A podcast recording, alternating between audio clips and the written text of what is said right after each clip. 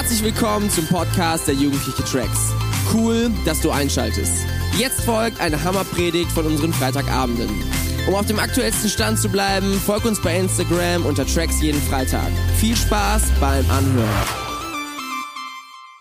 Wisst ihr, ich bin sehr, ähm, nicht stolz. Ich freue mich darüber, dass ich die, die Auftaktpredigt für dieses Jahr halten darf. Und äh, als Dominik mich gefragt hat, ob ich das machen möchte, ähm, wusste ich auch relativ schnell, über was ich sprechen möchte. Und zwar am Anfang des Jahres haben wir immer sehr ähm, die Gelegenheit, uns nochmal neu zu fokussieren, oder? Im Jahreswechsel, ich bin mir sicher, einige von euch haben sich Sachen vorgenommen, die sie im kommenden Jahr umsetzen wollen.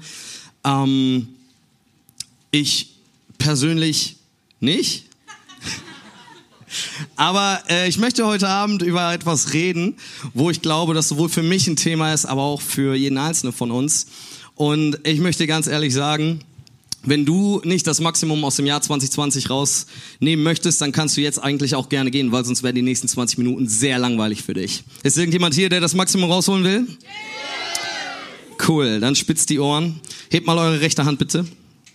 Rechte Hand heben, rechte Hand. Legt sie auf euer Herz. Legt sie auf euer Herz, genau. Und betet mir einmal kurz nach. Papa, danke für dein Wort. Danke, dass es heute Abend Wurzeln schlagen und Frucht tragen wird in meinem Herzen. Amen. Amen. Stark. Cool, lasst uns reinstarten. Ich habe euch heute ein, ein Bild mitgebracht, mit dem ich anfangen möchte. Die allermeisten werden wissen, was das ist, oder? Es ist Krümeltee, ganz genau. Ähm, und ich habe jetzt zwei Gläser vorne stehen. Ich werde äh, eine Sache machen, was man macht mit Krümeltee. Und zwar werde ich das eine umrühren. Wow. Dafür müsst ihr nicht applaudieren, Dankeschön. Ich möchte gerne, dass Aaron hier raus einen Schluck nimmt. Ja, einen Schluck, gönn dir so viel du willst, ist mir egal. Ex ist weg. No, nee, das nicht, das nicht. Ex ist nicht weg. Sonst funktioniert der Punkt nicht. Und jetzt trink mal hier aus dem Ding.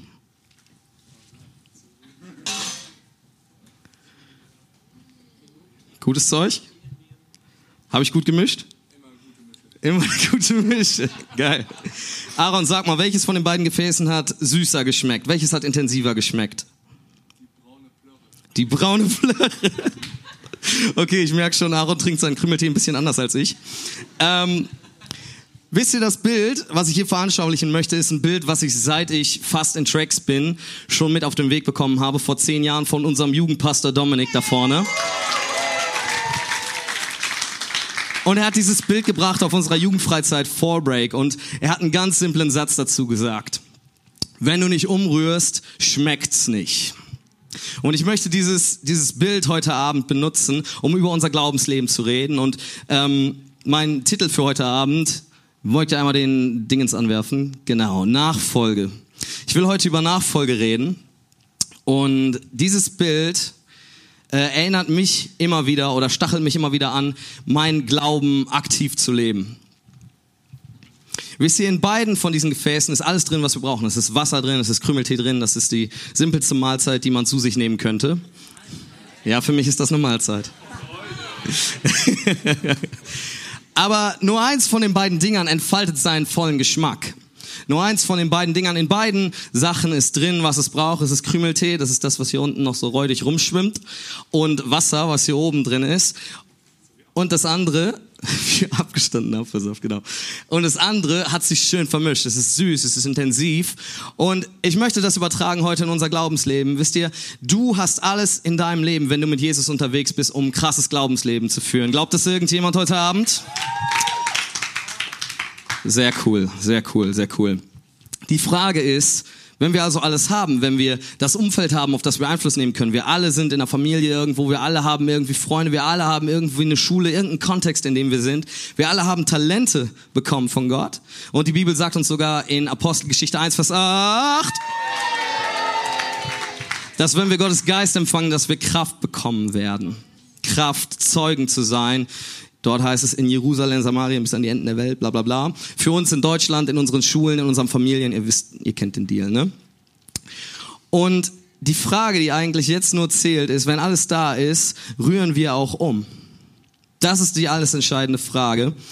Und ich möchte dir heute auf den Weg geben, wenn du in das Jahr 2020 reinstartest, es ist wichtig, was du tust. Das ist einer der entscheidendsten Sätze, die ich heute Abend sagen werde. Deswegen wiederholt das einmal nach mir. Es ist wichtig, was ich tue.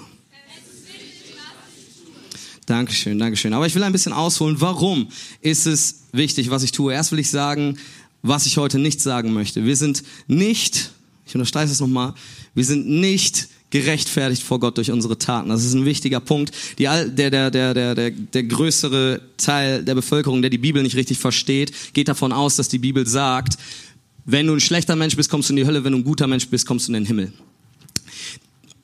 Obwohl das auch irgendwie stimmt, hat, ist es ist ein großer Haken dran. Und zwar ist keiner von uns gut genug, keiner von uns, kein Mensch kann jemals gut genug sein, um in den Himmel zu kommen. Weil wir alle irgendwann mal gesündigt haben. Das liegt in unserer Natur. Leider das heißt, unsere Taten können uns überhaupt nicht vor Gott rechtfertigen. Das ist nicht, was ich heute sagen möchte. Ein anderer Satz, der mir in der Vorbereitung sehr, sehr wichtig geworden ist, von dem ich auch möchte, dass sie in euch einprägt, wie, wenn ihr alles vergesst aus dieser Predigt, prägt euch diesen Satz bitte ein. Das ist, glaube ich, der Schlüssel, Dreh- und Angelpunkt für, für diese gesamten Minuten, die ich noch übrig habe. Deine Taten holen dich nicht in den Himmel, aber deine Taten holen den Himmel auf die Erde. Oh, ich will das nochmal sagen. Deine Taten holen dich nicht in den Himmel, aber deine Taten holen den Himmel auf die Erde. Wisst ihr, wenn wir Nachfolger von Jesus sind, dann sollte unser Herz sich danach sehen, so viel Himmel wie irgendwie möglich auf die Erde zu bekommen. Es geht nicht darum, in den Himmel zu kommen durch unsere Taten, sondern es geht darum, Gottes Reich in dieser Welt zu veranschaulichen. Als Jesus den Jüngern das Beten beigebracht hat in der ähm, äh, in der Bergpredigt, genau in Matthäus 5, da äh, ist das allererste, was er sagt, äh, dein Reich komme, dein Wille geschehe. Das ist unser erster Auftrag als Nachfolger von Jesus. Davon bin ich fest überzeugt. Dass wir den Himmel auf die Erde holen sollen. Und dass wir anderen davon erzählen sollen, was Gott für sie getan hat. Eine andere Sache, die ich heute Abend nicht sagen möchte, ist, dass wir gerecht alleine durch Gnade sind.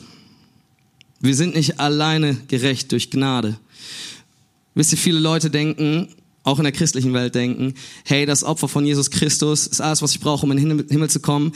Diese, diese Perspektive hat allerdings auch einen kleinen Haken, beziehungsweise er ist gar nicht mal so klein.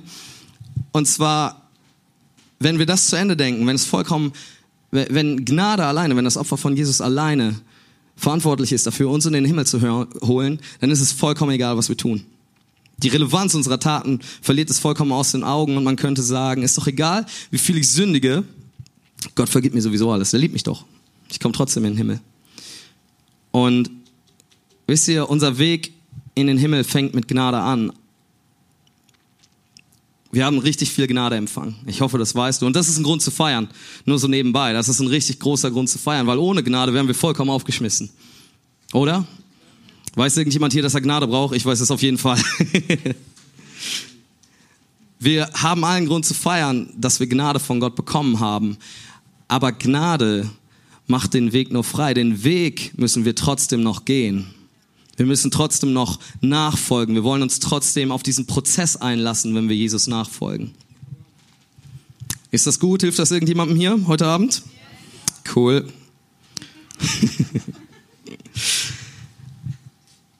hey, Jesus hat alles für uns gegeben. Das heißt, wir sollten alles für ihn geben, willentlich sehr willentlich. Es ist eine sehr angemessene Reaktion, dass wir ihm alles zurückgeben. Er ist am Kreuz gestorben, er hat Nägel in seine Hände schlagen lassen, in seine Füße schlagen lassen, damit wir mit ihm Verbindung aufbauen können, dass, dass wir wieder in Beziehung mit ihm leben können. In, in Römer 12, Vers 1,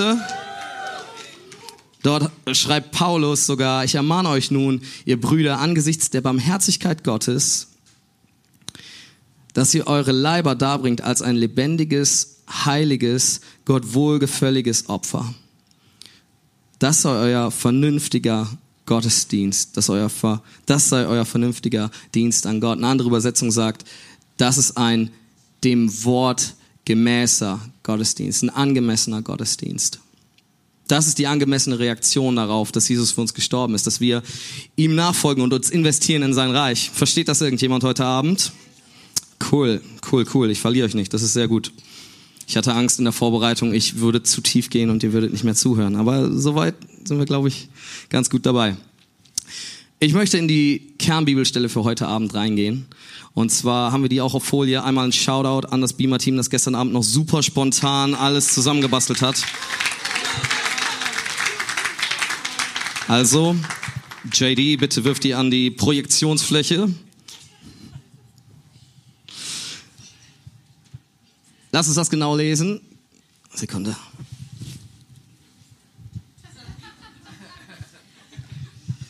Genauso nutzlos ist ein Glaube. Sekunde, ich muss jetzt sagen, wo er steht, ne?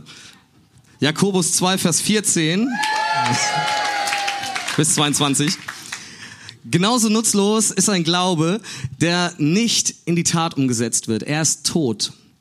Nun könnte jemand sagen, der eine glaubt und der andere tut Gutes. Ihm müsste ich antworten, zeig doch einmal deinen Glauben her, der keine guten Taten hervorbringt. Mein Glauben kann ich dir zeigen. Du brauchst dir nur anzusehen, was ich tue. Und wir, wir lesen weiter.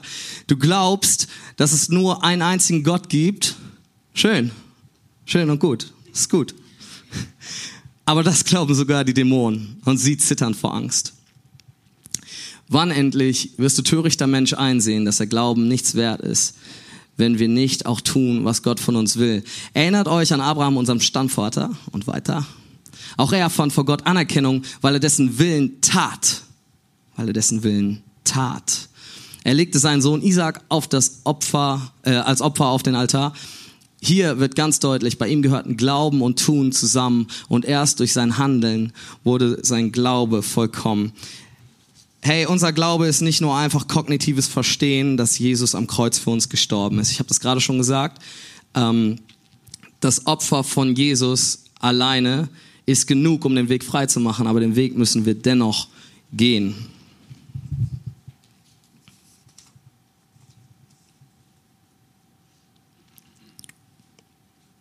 Du kannst deinen Glauben nur beweisen durch das, was du tust. Das lesen wir in dieser Bibelstelle. Und ich möchte jetzt auf das zu sprechen kommen, was ich heute Abend sagen möchte. Und das ist die ganze Zeit schon durchgeschimmert. Und jetzt werde ich es auf den Punkt bringen.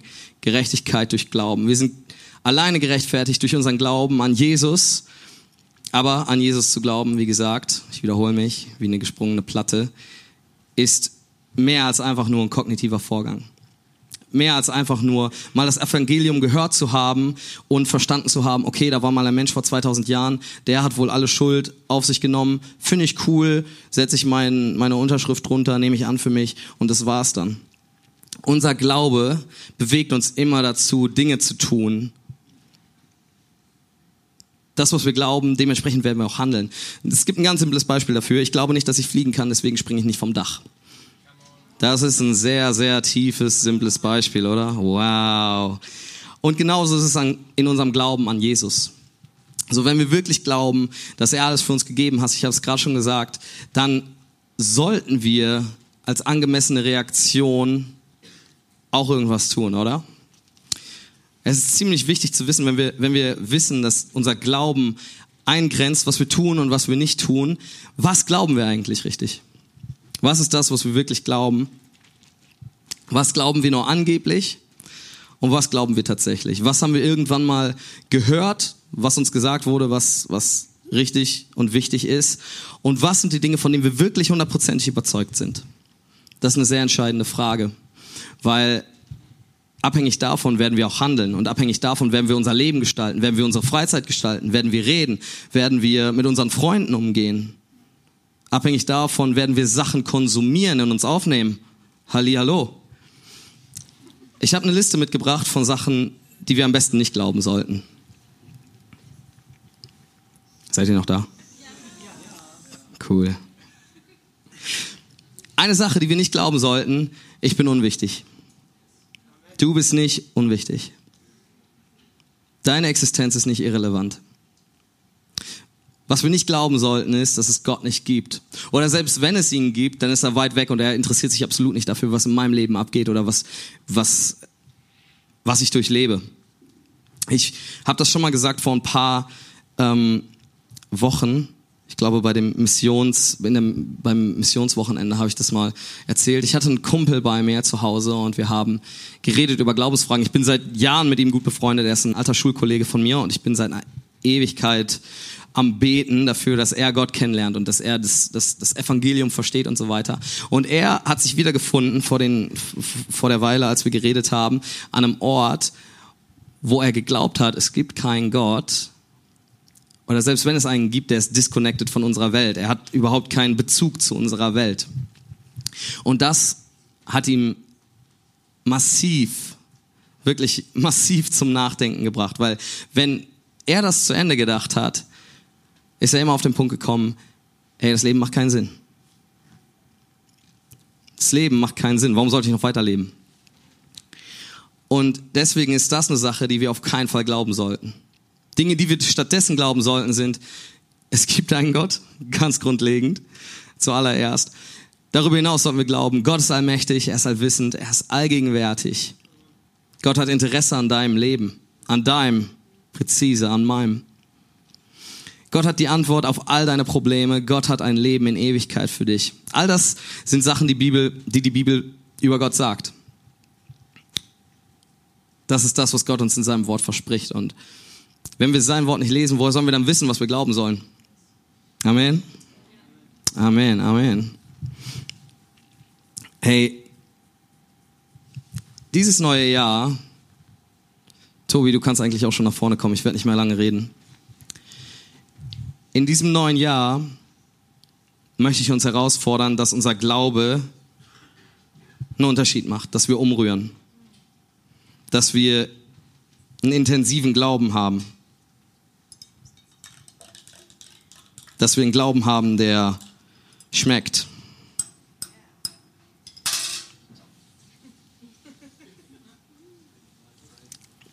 Ich verstehe dein Problem nicht, ist voll geil.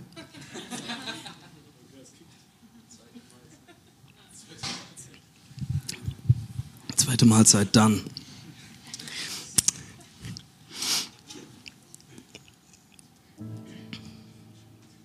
Hey, in diesem Jahr lass uns doch die Bibel fressen wie niemals zuvor, oder? Ist irgendjemand bereit, in diesem Jahr sein Glaubensleben auf ein neues Level zu heben? Come on, come on, come on. Weil das, was du in dich aufnimmst, wird auch bestimmen, was du glaubst. Was du in dich aufnimmst, wird bestimmen, was du glaubst. Und was wir glauben, das wird unsere Taten zwangsläufig beeinflussen. Und soll ich dir was sagen, was passieren wird, wenn du mehr von der Bibel in dich aufnimmst, wenn du mehr stille Zeit machst, wenn du mehr Zeit mit Gott verbringst? Ich kann dir genau sagen, was passiert. Es wird sich mehr Liebe, mehr Gnade, mehr Hoffnung, mehr Demut, mehr Sanftmut, mehr Treue in deinem Leben breit machen, weil du mehr von Jesus in dir trägst. Und das ist, wer er ist. Das sollte uns Mut machen. Das sollte uns motivieren. Hey, ich will ein Leben in 2020 und darüber hinaus führen, was mehr Liebe hat. Ich will ein Leben führen, was mehr Gnade, was mehr Hoffnung hat, was mehr Demut hat als jemals zuvor. Ich sag's gerne nochmal. Gnade hat den Weg frei gemacht. Halleluja. Aber jetzt liegt's an uns, diesen Weg auch zu gehen. Hey? Und der Trick bei Nachfolge ist, Jesus ist der Weg. Ja, das, das hat er selber über sich gesagt. Er ist der Weg, die Wahrheit, das Leben. Wir sollen als Nachfolger von Jesus immer mehr werden wie er. Wir sollen uns ausrichten nach seinem Wort. Das ist auch was, was er über sich sagt, was Jesus über sich selber gesagt hat. Johannes 1, Vers 1, glaube ich. Am Anfang war das Wort, das Wort wurde Mensch. Das ist Jesus. Wisst ihr, die Bibel ich bin mir sicher, ich rede hier, ich rede mit dem Choir, ihr wisst das alles, aber die Bibel ist nicht einfach nur Regeln, es sind nicht einfach nur, nicht mal nur pure Weisheit. Es ist die Anleitung zum gesegnetsten Leben, was du haben kannst in 2020. Wirklich. Und das motiviert mich, Zeit zu investieren, sie zu lesen und mein Glaubensleben umzurühren.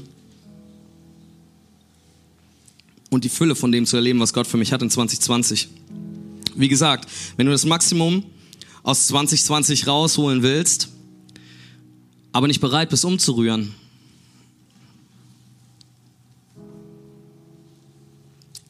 das schmeckt eklig, Bruder. Das ist das Eklige. Mit dem will ich nichts zu tun haben. Will irgendjemand von euch? Nee, oder? Wer will lieber das? Wer will das? Ein paar? Ich habe fünf Hände gesehen. Wer will das? Nochmal? Cool. Sehr gut. Das waren fast alle. Ich hoffe, der Rest von euch wird dieses Jahr über noch on fire geraten, weil ich glaube, dieses Jahr kann ein unglaublich starkes Jahr für uns werden. Wisst ihr, wenn ich sage gesegnet, meine ich nicht unbedingt Finanzen oder Beziehungen oder dergleichen. Gesegnet ist der, der mit Gott unterwegs ist.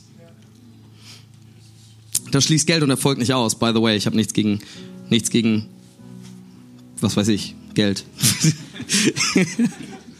habe ich gerne. Aber das ist nicht das, worauf ich abziele, wenn ich sage, willst du das gesegnete Leben haben? Ich will sehen, wie Gott mehr und mehr Menschen begegnet, rettet und verändert. Durch mein Leben und hier bei Tracks, in meinem Alltag und hier bei Tracks. Amen. Amen.